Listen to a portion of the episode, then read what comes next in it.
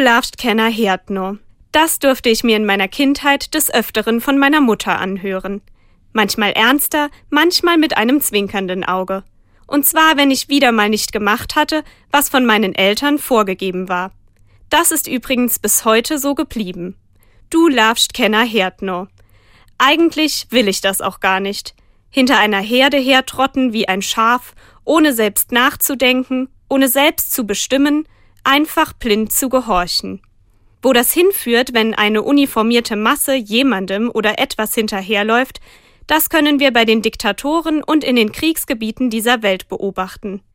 Manch einer begreift vielleicht auch gerne die Kirche mal als eine solche Herde, in der ich als trotteliges Schaf gleichgeschaltet und ohne Sinn und Verstand mit anderen Schafen zusammen jemandem hinterherlaufe, wo Pfarrer oder Bischof diktiert, was ich zu tun und zu lassen habe und sogar wohin ich laufe.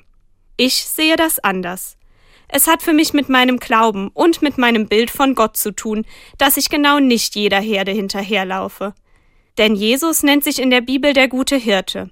Für mich bedeutet das eben nicht, dass wir jemandem hinterhertrotten, ohne selbst den Verstand anzuschalten, auch nicht, wenn dieser jemand Gott ist.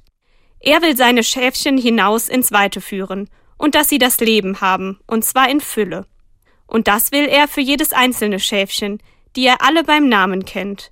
Weite und Leben in Fülle heißt dann doch vielmehr frei zu sein, von diesem Hirten nicht in Gefangenschaft, sondern in die Freiheit geführt zu werden, nicht gleichgeschaltet, sondern individuell zu sein.